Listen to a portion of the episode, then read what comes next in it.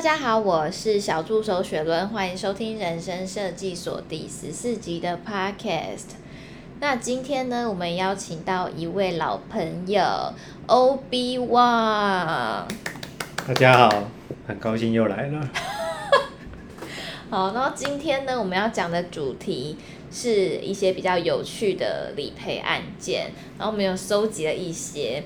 那首先第一个故事呢，我觉得有点结合时事哎。因为最近缺蛋嘛，缺蛋，所以 所以的结合时事是，对，我结合时事就是就是要跟大家分享一个比较蛋蛋哀伤的故事。怕蛋蛋消失了吗？是不是还没有到消失，微微的悲伤而已。好，那这个理赔案件我觉得还蛮有趣的，就是很少见。虽然它的理赔金额不高，但是很值得一说。好，那我就开始分享今天的第一个理赔案件的小故事。这个呢是发生在去年的八月，然后高雄一名叶姓男子他在家里面裸睡，没想到他竟然意外被蜈蚣咬到蛋蛋，然后只好到医院挂急诊。那这个申请理赔金当然也有通过，那其中一项还载明他因为这个意外，所以部分丧失的工作能力。让他只是哭笑不得，就是一方面哎被咬到好痛，那一方面也领到理赔金。他的保险员也表示说，哇，他保险员做了十年也没有遇过就是这么特别的理赔的 case。那事情完整的经过跟大家报告一下吼。那这个叶先生呢，他是在八月底的时候，可能夏天吧，高雄很热，所以他就全裸躺在地板上，想说要小睡一下。就睡了半个小时，他突然发现，哎，怎么一只蜈蚣在啃咬他的蛋蛋？叶先生自己的描述是说，他吓到，他本来想要拿书就是打下去，可是想说，哎，拿书打可能也会打到自己，所以他也 是相当的无助。后来他就只有拿了卫生纸把蜈蚣拨走，但是呢，他就说，哇，蜈蚣你大家知道吗？脚很多，所以蜈蚣也不为所动。拼命死死抓着的他的蛋蛋，所以他只好把蜈蚣捏死了。解决了蜈蚣之后，他说说他的蛋蛋就开始疼痛。那本来打算放到就是呃可能等下就好了，会消肿之类的。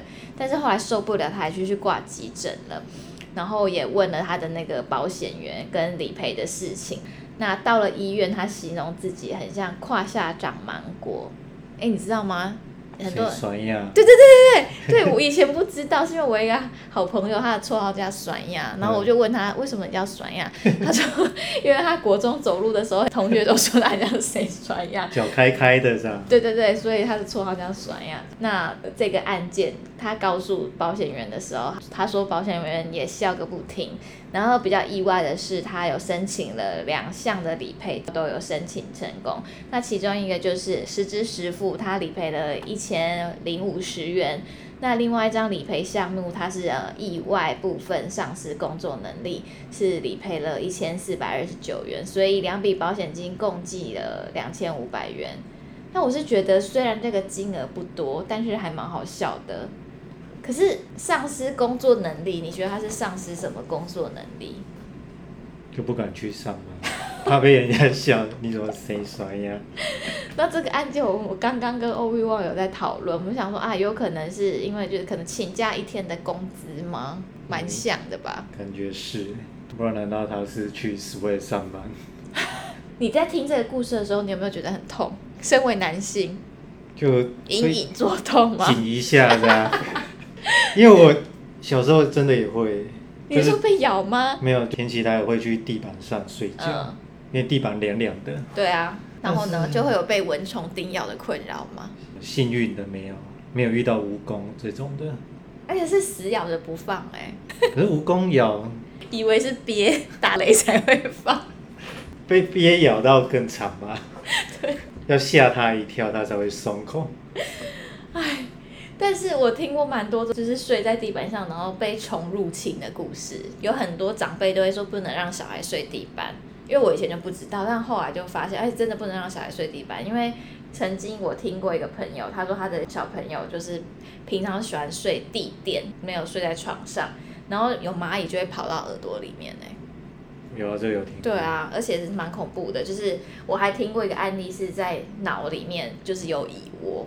欸、后来死掉。你这个讲我有印象，有吼，可是很像都市传说。对对，很像都市传说，可是就觉得啊，还是不要睡地板好了。但是这个淡淡的这件事情要怎么避免呢、啊？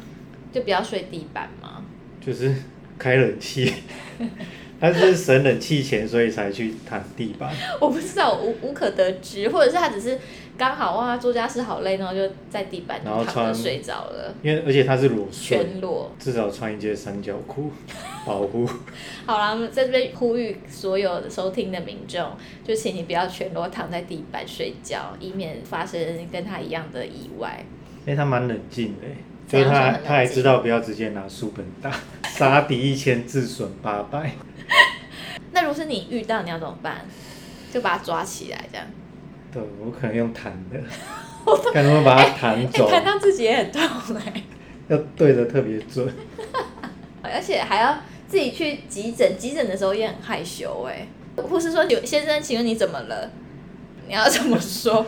我的蛋蛋被蜈蚣咬了。很尴尬哎、欸。好吧，但是幸好他没什么大碍，那我们就是恭喜这个叶先生，就是不仅没有造成他身体上的损害，然后还得到了这个理赔金。好，那接下来呢，第二个故事案主呢就没有那么幸运了。那这个故事呢是发生在这个海鲜身上，是鱼。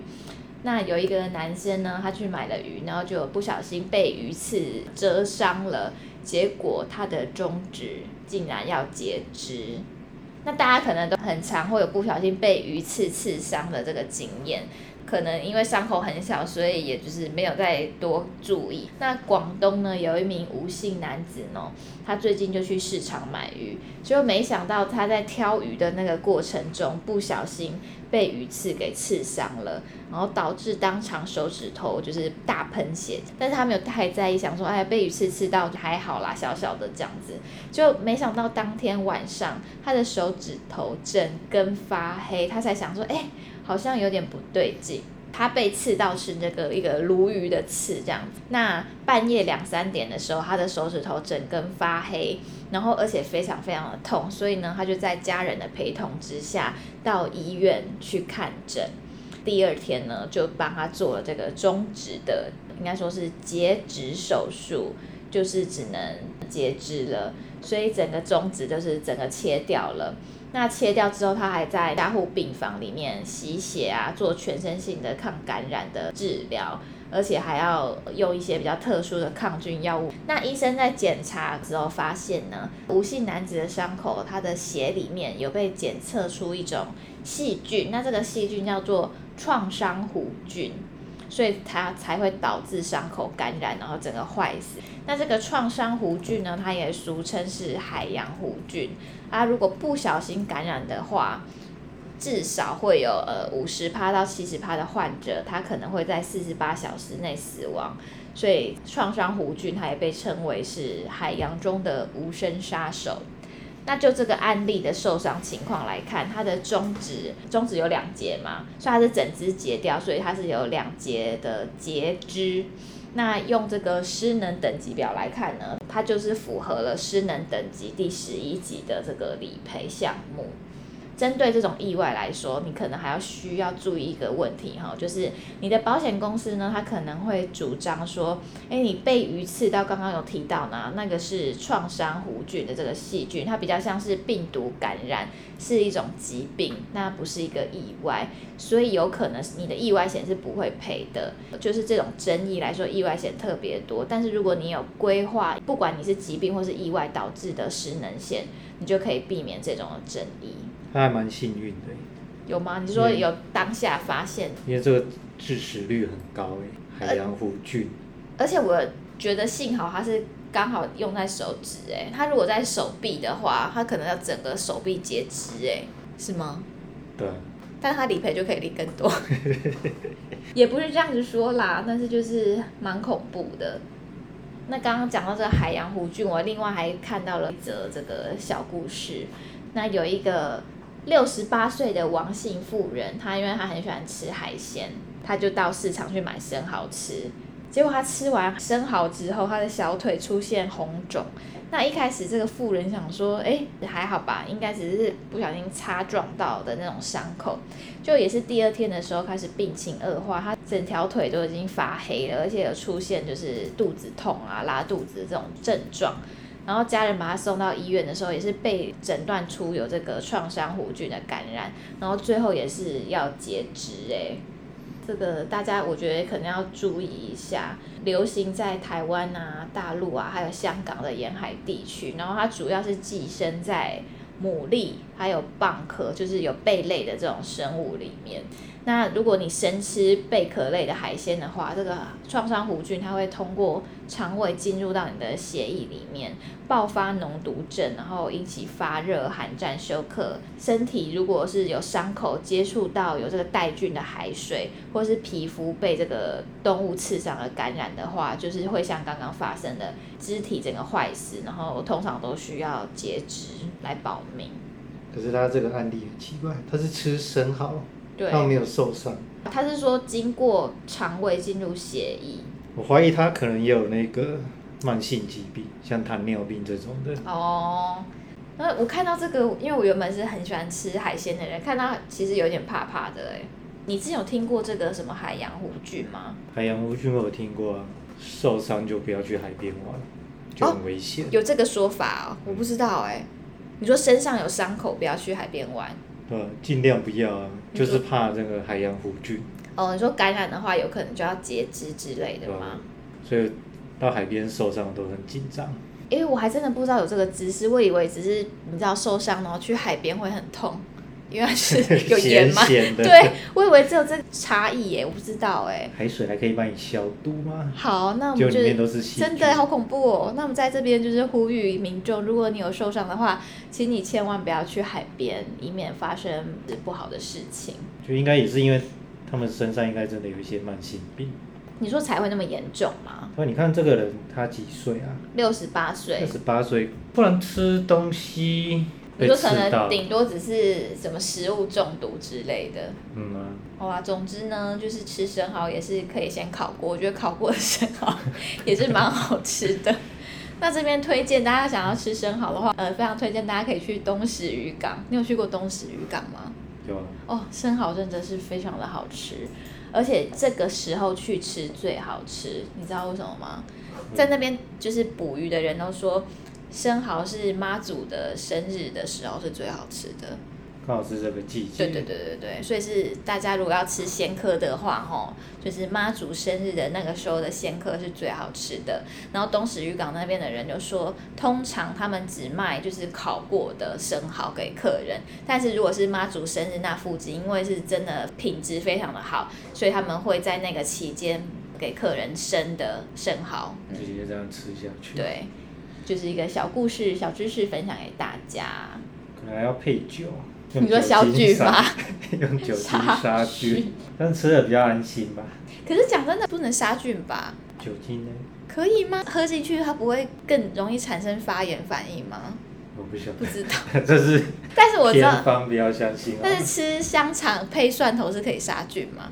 蒜头可以吧？一直有听到这个，可是我不知道到底是不是都市传说。那你知道吃生鱼片杀菌的是那个芥末？芥我不知道。还是白萝卜丝？其实是白萝卜丝。为什么？就是它那个萝卜丝有杀菌的功用嘛。我以前以为是芥末啊，可是因为很呛辣嘛。对。所以生鱼片都会敷那个白萝卜丝。所以同理可证，如果我生鱼片配蒜头，它也可以杀菌嘛，或者配酒。对啊。清酒应该也可以啊，因为不然他们吃生鱼片配清酒啊。蒜头可以，可是生鱼片不搭。拿蒜头 很奇怪吧？所以香肠也可以配白萝卜丝哦，照你这个讲法。感觉少一味。所以是口味上的问题吗？对啊。什么东西配什么是有搭好的？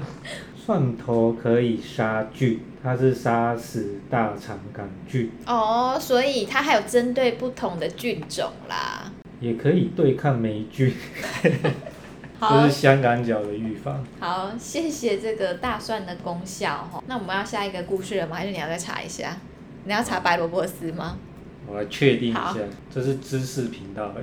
芥末也有效哎，也是杀死大肠杆菌。结果萝卜本身才没有，是萝卜中的萝卜指数。到底可不可以吗？结论。结论哦，店家干净最重要。好，反正大家自己要多多注意。然后，如果自己是肠胃或是刚好那一阵子身体比较不 OK 的话，就是尽量的避免那个生食，尤其是小朋友，蛮恐怖的。还有蛋，蛋好像也很容易。人家也说剥完蛋要洗手啊。哦，因为蛋壳上面有很多细菌嘛，对不对？对好，那我们上一则这个已经讨论的会不会太久？我们现在要进入下一则的这个案例。那下一则这个案例就是稍微就是再更悲伤一点的。那这个新闻呢是说吃便当结果不慎的这个噎死了，然后他获赔了意外险两百万。那有一名胡姓男子呢，他是担任保全的工作。那一百零三年的时候呢，他就在医院里面吃便当，结果不小心被食物噎住了。经过医院抢救之后呢，仍然宣告不治。那当时他投保了保险公司呢，就质疑他不是一件意外，所以拒绝理赔意外身故两百万元。但是家属不服，然后就有呃经过司法的一个程序，那法官呢就有传唤当时的急救医生，那就判决这个保险公司是败诉的。那为什么这个保险公司当时没有认定是意外呢？好，是因为保险公司认为是因为疾病所以引发这个食物噎住，它并不是一个意外的事件。但是呃法官呃刚刚有提到嘛，他有传唤了当时的急诊室的医生出庭。那是认定他是确定他是因为食物噎到而意外窒息的，才会那么快就过世了。因为他事情是发生在医院，然后就连在医院当下抢救都还来不及救得回，所以表示他这个过程是非常快的，与疾病无关，确定是一个意外的案件。那呃，这个医生他也有提到哦，如果是有心肌梗塞，确实是比较容易引发会这个食物噎住的。但是呃，这个死者他并没有心肌梗塞的这个病史，所以呃，法官最后是认定保险公司这个意外险他应该要理赔两百万元。那这个噎到的案件，像我们比较常发生的可能是吃鱼的时候，我身边蛮多朋友吃鱼的时候被鱼刺噎到，然后去做门诊手术，对。有啊，我身边朋友遇到的都是一些看起来就是身体很好的男生，然后去开刀都是因为被鱼刺梗住，我都很匪夷所思。所以男生吃鱼是比较不会注重鱼刺吗？不会。你知道被鱼刺梗到的话怎么办吗？吞口水。坊间的说法说要吞白饭，但是请大家不要以身试法，因为听说吞白饭会造成你的那个鱼刺卡得更严重。那如果你觉得鱼刺卡在喉咙会很不舒服的话，就是你就赶快去急诊就对了。那门诊手术它就可以帮你夹出来，很简单就可以做好了这样。那这里就延伸了一下，如果你是单纯吃到鱼刺，然后去做一些手术或者医疗行为的话，保险是可以理赔的，它就是一个意外事件这样。但是如果说你的鱼刺跑到肚子里面了，然后引发这种胃溃疡啊什么的，这种就比较难举证，它有可能是你本来本身就有胃溃疡，就是很难跟你这起意外做相关性的连接，所以它就在意外险上面会比较难理赔。那讲到这个梗道。我连假期间才发生一件很恐怖的事情。什么事情？就是我有养一只狗嘛，它是一只马尔济斯。我们连假的时候就有带它一起出去玩，然后我们就去到台东的池上。去到池上就要干嘛？就是要吃池上便当。对。然后我们在吃的时候，因为它在旁边就很饿的样子，然后我以前会给它吃白饭。我就挖，我想要池上米嘛，就是让狗吃一下池上米，对，对，然后就给它吃了那个白饭，就它就吃的太急了，然后就突然就是呛到的感觉。可是它通常吃太大口呛到，它会自己把它咳出来，就没事了。这样，就那一天它就咳了两三次，就是感觉没有咳出来，但我也没有太多想。它又再咳了几次，我就想说好像有点不对劲，然后就突然开始很紧张，我就想说怎么办？怎么办？怎么办？然后就赶快叫我老公来看，然后老公一看，他也觉得不对劲，因为我们家的小狗它就已经呈现就是身体僵硬哦，然后已经危机，对，很恐怖，然后它是整个人往后翻，就是完全喘不过气，对，然后无法呼吸，然后快要翻白眼那样子，然后身体都很僵硬这样。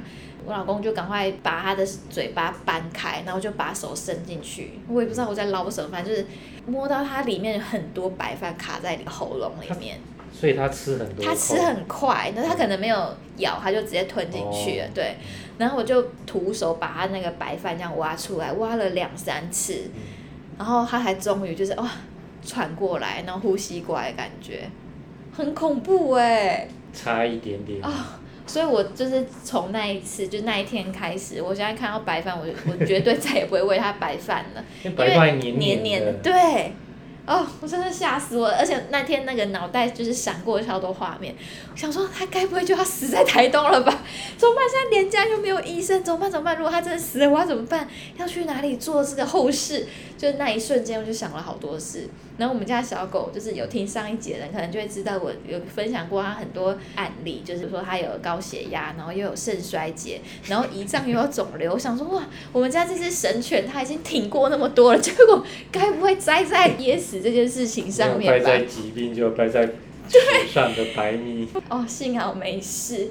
我们在录这一集之前呢，Obi-Wan 他就查到说，我们人生设计所之前有做过关于宠物理赔的一个懒人包吗？就是有一个十大的离奇理赔原因，是针对宠物的吗？对对，那我觉得可以跟大家分享一下。就是一个纽西兰的保险公司他统计的，然后比较多的真的是像这种，它就是吃太急，就有一只拉布拉多在。主人在缝衣服的时候，就把它的针包整个吃下去，吞到肚子里，然后是连取都取不出来，最后只好开刀剖腹把那个针包这样拿出来。哇，好恐怖哎！然后有一个比较好笑的是，一只狗它每天晚上嘴巴都很臭，然后它主人发现它嘴巴臭以外，而且晚上都很累，就会回到家就倒在家里面。后来他怀疑是他吃了，他主人在花园里面有撒了一堆羊的大便肥料，然后那个是有毒的。为什么羊大便有毒？可能做成肥料就有。哦，你说还有一些化学的东西吗？但不是很致命，所以它只是嘴巴很臭，然后比较容易疲累这样。还有这只还算是大型犬，就还撑得住。这让我想到一个影片，就是。我弟敢吃屎，你敢吗？你知道吗？哎呦喂，就是那个一个姐姐在那边抢钱了。我的狗敢吃屎，你敢吗？我这什么都吃哎、欸。很皮呀、啊！你有看过《玛丽与我》吗？一部电影。有啊，就是讲一只很皮的拉布拉多嘛。那个很感人。对，然后它不是还把它的主人的求婚戒指吃到肚子里面去？哦，对对。然后他们就等他那个拉出来，每天在那边抽大便，看有没有东西出来。所以大家有养狗的话，其实也是要特别的小心，才不会造成自己一生的遗憾。可以买个宠物险吧。嗯，好，那接下来呢，就要再讲其他的案例。那这个案例可能比较容易会发生在女性的身上，隆鼻手术失败了，结果保险公司竟然理赔了诶，因为据大家所知，呃，保险公司要理赔，它其实是要在必要的医疗行为下面，它才可以进行理赔。像医美整形这种，其实是属于非必要性的医疗行为，那它在呃医疗保险当中，它通常会被列这个除外的责任，意思就是说保险不会理赔。而且在那个手术之前呢，他们也会签着手术风险同意书，所以感觉一切就是要必须自行负责后果。保险专家说呢，在某一种情况呢，自愿性的医美整形手术依然可以获得保险理赔。那这个案例是说。